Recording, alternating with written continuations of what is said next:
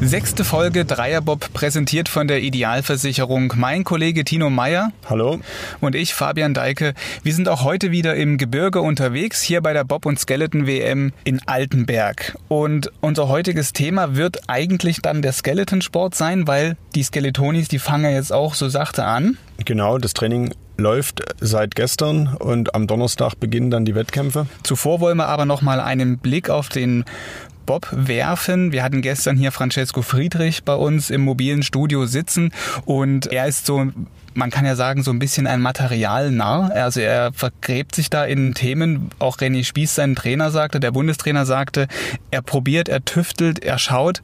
Und das bringt uns zu dieser Frage Material. Das war jetzt bei der WM noch nicht so ein oft debattiertes Thema, aber es ist wichtig. Das stimmt. Dass wir bei der WM bislang noch nicht so viel darüber gesprochen haben, liegt zum einen eben an der Überlegenheit von Francesco Friedrich, die sich auf seine Athletik gründet, auf seinen Perfektionismus, aber eben auch auf das Material. Und es liegt zum anderen daran, dass der Materialsektor gerade im deutschen Lager für den Moment ziemlich klar geklärt ist. Das war jetzt in den vergangenen Jahren nicht immer so. Kannst du mal ein bisschen aus dem Nähkästchen plaudern? Ich versuche es zumindest mal. Das ist ein heikles Thema. Die Piloten reden da nicht gern drüber, die Trainer natürlich auch nicht. Und auch die Materialbauer bzw. Bobbauer machen daraus natürlich ein Geheimnis was unter der Haube sich abspielt, welche, welche Systeme da äh, eingebaut sind. Grundsätzlich kann man sagen, es gibt verschiedene Anbieter. Wir haben in Deutschland die Forschungs- und Entwicklungsstelle in Berlin. Das ist der große Partner der Nationalmannschaft. Aber darüber hinaus gibt es noch verschiedene andere Anbieter. Seit ein, zwei Jahren ist auch BMW ganz groß eingestiegen und bastelt an einem Bob, der womöglich in der nächsten Saison dann auch im Weltcup zum Einsatz kommt. Und dann haben wir, ja, man sagt immer so schön, die, so Ein-Mann-Unternehmen in Österreich, und zwar den Wolfgang Stampfer und den Johannes Wallner. Das sind zwei frühere Piloten, die irgendwann mal angefangen haben, selbst Bobs zu bauen. Und vor allen Dingen äh, Johannes Wallner macht das sehr, sehr erfolgreich. Und wie erfolgreich, das sieht man allein daran, dass Francesco Friedrich mit Wallners Vierer Olympiasieger 18 geworden ist. Im vergangenen Jahr auch in Whistler im, im dem Vierer den WM-Titel gewonnen hat und eben jetzt auch am Wochenende in Altenberg wieder im Wallner Vierer sitzt. Aber so ein Griff kann ja auch mal daneben gehen. Also was ist, wenn ich mir jetzt so einen Bob zulege und dann passt das nicht? Naja, der Bobsport heißt nicht umsonst die Formel 1 des Winters. Das ist irgendwo auch eine Materialschlacht und zum Einsatz kommt das, was schnell ist. Darauf kommt es am Ende an. Am Ende will jeder der Piloten, jede Mannschaft will gewinnen und wird das Material zum Einsatz bringen, was am schnellsten die jeweilige Bahn herunterkommt. Francesco Friedrich hat es uns in den letzten Tagen immer wieder erzählt. Da muss man ganz viel tüfteln, probieren, da ist manchmal eine Muffe, die irgendwo unter der Haube falsch gesetzt ist, kann da schon äh, wirklich eine ganze Kettenreaktion auslösen. Und man muss natürlich ins Risiko gehen. Was, was man sagen kann, Nico Walter hat sich zum Beispiel vor der Saison einen Bob des Österreichers Stampfer gekauft, einen Vierer-Bob, und wird am Wochenende aber FES-Bob fahren also Forschungs- und Entwicklungsstelle in Berlin, weil er sich letztendlich in diesem Schlitten sicherer fühlt. Also hat er selber investiert eine ganze Menge Geld. Das ähm, stimmt, ja. Ums Geld geht es auch in unserer nächsten Bobkunde-Episode. Da haben wir unseren Experten Gerd Leopold gefragt, was denn so der Bobsport insgesamt kostet. Wenn man heute bei den Olympischen Spielen oder bei Weltmeisterschaften erfolgreich sein möchte, ist natürlich neben der guten Pilotenleistung das Material unglaublich wichtig. Startzeiten sowieso ein gutes Team, um sich zu wissen, aber so ein Bob im Zweier- und Viererbob äh, hat natürlich seinen Preis. Im Allgemeinen werden da Preise aufgerufen von 50 bis 100.000 Euro. Vor allen Dingen, wenn man bei einer ausländischen Konkurrenz einkauft, um am Ende die olympische Goldmedaille auch erringen zu wollen. Wir sind sehr froh, dass die FES wieder auf dem Weg ist, absolute Spitzenbob zu bauen. Da ist es natürlich für unsere Sportler im eigenen Land wesentlich preiswerter, als wenn man bei einem ausländischen Konkurrenten einkaufen muss. Ein Kufensatz um die 10.000, auch davon muss man ausgehen, wenn man heute vielleicht auch einen Spitzensatz sich mal im Ausland kaufen möchte, muss man schon 10.000 auf den Tisch legen. Also es ist eine sehr materialintensive und sehr teure Sportart. Deshalb schauen wir auch, dass wir im Inland unser Material haben, sodass wir Geld sparen können. So, damit aber erstmal genug mit dem Bob. Kommen wir zum Skeleton.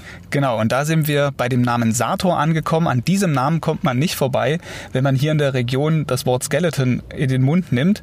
Diana Sator haben wir getroffen in Bärenfels und wir hören mal rein, was wir da mit ihr vor ein paar Tagen besprochen haben. So, der Dreierbob ist heute in Bärenfels bei Diana Sator, in der Pension Sator. Und wir sind heute unterwegs in Mission Skeleton. Und äh, Diana ist die erste, die einen Skeleton zu zweit oder im, im Zweier gesteuert hat. Wie war denn das? Ja, zumindest mal nicht so geplant. Naja, letzten Endes ähm, war es der vierte Platz bei den Olympischen Spielen. Das war 2006 in Turin.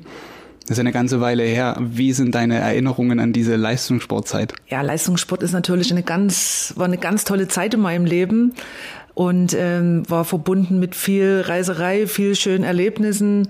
Und wenn man bedenkt, äh, ich hatte nie vorgehabt, Leistungssportler zu werden und dann letzten Endes das Ganze 2004 mit der äh, Goldmedaille bei der Weltmeisterschaft zu krönen, kann ich da nur ja auf eine schöne Zeit zurückblicken. Du hast den Sport hier in der Region mit aufgebaut. Kannst du mal beschreiben, was hast du, wie bist du zu diesem Sport gekommen? Und wie ist es zu dem geworden, was es jetzt ist? Ja, also ich war einfach neugierig und bin 1994 an die Bobbahn gegangen, weil dort die Skeleton-Weltmeisterschaft war. Und ich war so fasziniert von der Sportart und von der Eisrinne, dass ich kurz darauf hier in Altenberg das wirklich von Grund auf aufgebaut habe. Ja, und dabei bin ich selber Leistungssportler geworden. Ich habe mich so sehr in diese Materie rein vertieft und habe getüftelt und gemacht, bin dabei mehr oder weniger unbemerkt irgendwie auch immer selber besser geworden. Ja, habe dann den Sprung in die Nationalmannschaft geschafft und so bin ich zum Leistungssport gekommen. Ich hatte zu DDR-Zeiten null mit Sport zu tun gehabt. Ich habe das einmal ausprobiert, um mich auf so einen Skeleton-Schlitten zu legen. Wie kann man so ein Ding eigentlich steuern, ohne dass man jetzt Angst hat? Also ich sage mal so, es ist ein Rennsport und man sollte natürlich immer Respekt vor der Bahn haben. Aber so ein Skeleton ist auf jeden Fall äh, zu steuern und es ist so, dass der über Gewichtsverlagerung im Prinzip äh, kann man die Fahrlinie beeinflussen und bei Geschwindigkeiten von über 100 km/h reicht es eben auch teilweise schon mal aus, wenn man den Kopf zur Seite nimmt, ein anderer Anströmwinkel ist und dann drückst den Schlitten schon manchmal in die richtige Ecke. Ja, Gibt es eigentlich ein Alter, wo man da anfangen sollte? Ja gut, also ich habe spät angefangen und am Ende war ich erfolgreich damit. Aber ich denke, das ist nicht so der eigentliche Weg. Im Normalfall, die meisten steigen vielleicht sogar mit Rennrodeln ein. Das geht schon relativ zeitig. Da fangen die ersten schon mit fünf, sechs Jahren an. Wir haben sogar Vierjährige dabei. Und dann steigt man um. Aber ähm, ja, so normales Alter liegt vielleicht bei 12, 13, 14 Jahren. Deine eigenen Kinder sind ja auch, wie ich vorhin gehört habe, aktiv. Ja gut, also die Tochter, mit der war ich 2006 in Turin schwanger, die sagt einmal Olympia, das reicht mir. Und unser Sohn, der hat vor zwei Jahren angefangen mit Rennrodeln und ich muss sagen, der macht sich ganz gut. Der hat gerade letzte Woche sein erstes internationales Rennen in Innsbruck gewonnen und jetzt am Wochenende, wenn hier der Zweier ist, wird er am Königssee die deutsche Meisterschaft fahren. Also so ganz weit weg ist der Leistungssport ja dann doch nicht. Ja, der ist hier schon noch ganz schön jeden Tag zu spüren. Mein Mann, der ist der ähm, Bundestrainer von den deutschen Junioren im Rennrodeln und der Sohn eben ist Rodler. Von der Seite her ist immer sportlich hier viel los. Nun gibt es ja aber doch dieses Leben nach dem Leistungssport. Du hast hier eine Pension.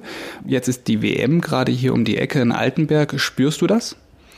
Ja, auf jeden Fall. Also die WM ist natürlich ein Riesenzugpferd, aber auch andere Wettkämpfe, also wenn jetzt hier Weltcups stattfinden oder selbst nationale Ausscheidungen, ist auf jeden Fall ein wahnsinniges Aushängeschild hier gerade für die Region.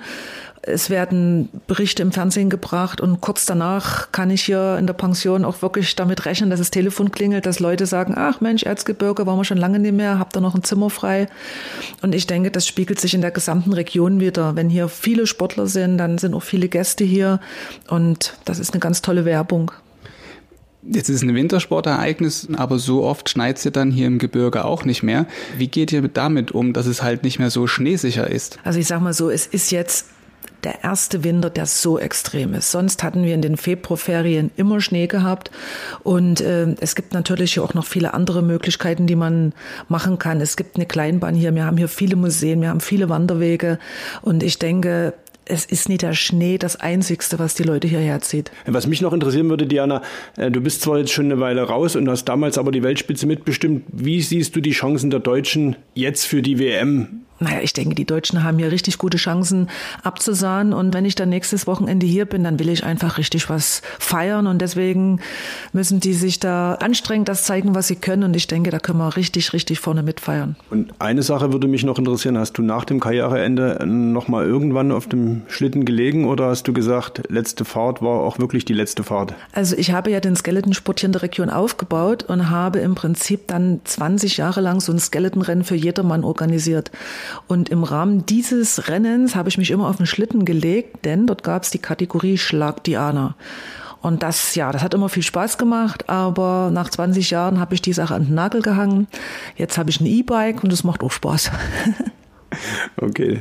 Also elektrisch sind die Skeletons nicht unterwegs, brauchen sie auch nicht, weil die sind so schnell genug. Eine Frage noch, wie schnell wird denn so ein Schlitten hier in Altenberg in der Bahn? Ja, hier in Altenberg werden wir so knapp an die 120 kmh. Aber ich erkläre immer, es ist nicht die Geschwindigkeit, die das so ähm, gefährlich aussehen lässt. Weil wenn man auf der Autobahn fährt, kann man auch schnell fahren, aber man fährt deswegen schnell, weil es eben hauptsächlich geraden sind. Und die Bahnen, die komplizierte Kurven haben, die sind eher langsamer, aber das sind die wesentlich anspruchsvolleren Bahnen, weil dort eben die Kurven zum einen die Geschwindigkeit rausnehmen und zum anderen eben wirklich viel Erfahrung und, und, und Können fordern. Noch eine Sache, Diana, du hilfst uns bei dieser Bob und Skeleton WM auch in unserem Podcast. Kannst du vielleicht einen kurzen Ausblick geben, was du da uns erzählen wirst? Ja, ich werde euch erzählen, wie man so einen Skeleton lenkt. Und ich werde euch erzählen, wie gefährlich ist es überhaupt. Da sind wir gespannt. Vielen Dank. Ja, Dankeschön und viel Spaß finde ich echt eine super interessante Karriere. Also sie hat ja mit Leistungssport in ihrer Jugend gar nichts zu tun und ist dann plötzlich diejenige, die einen, einen Leistungssport hier in der Region aufbaut. Das finde ich echt faszinierend. Ja, das ist äh, wirklich eine tolle Geschichte, muss man mal sagen. Und ich fand es auch echt gut, wie sie da jetzt so voll noch dabei ist, obwohl sie das längst hinter sich gelassen hat. Gut, in ihrer Familie äh, hatte sie ja auch gesagt, äh, sie ist ja noch irgendwie im Leistungssport ja. mit dran. Ne? Was man aber sieht, man braucht halt eben diese Leidenschaft, um Leistungssport auszuüben und braucht Ausdauer und auch einen langen Atem. Das ist keine Sache von einem Winter, zwei Winter, da muss man schon eine Weile dranbleiben und sich eben, das hat sie ja auch gesagt, ein bisschen eingraben in die Sportart, tüfteln und ja, sich immer auch weiterbilden. Auf jeden Fall. Sie wird am Wochenende auch mit dabei sein, wenn es dann um die Entscheidungen geht beim Skeleton. Als Zuschauerin? Als Zuschauerin, genau. Und es wird auf jeden Fall nicht Schlag Diana äh, stattfinden. ähm, Tino, kannst du kurz mal ein bisschen einen Ausblick geben, was in Sachen Skeleton jetzt los ist?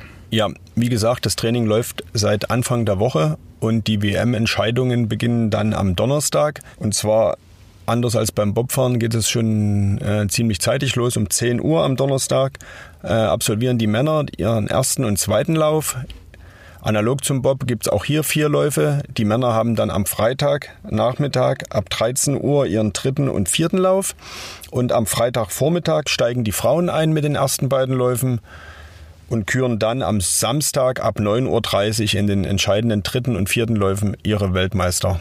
Und die Ergebnisse von diesen Läufen, die finden Sie natürlich wieder auf sächsische.de slash Thema slash BobWM. Dort haben wir unser Spezial zu dieser Bob und Skeleton WM in Altenberg. Dort finden Sie auch nochmal alle Podcast-Episoden des Dreierbobs und ein Gewinnspiel, das ich hier gern nochmal erwähne. Wir verlosen eine Gästebobfahrt und zwei Icetubing-Fahrten auf der Bobbahn in Altenberg.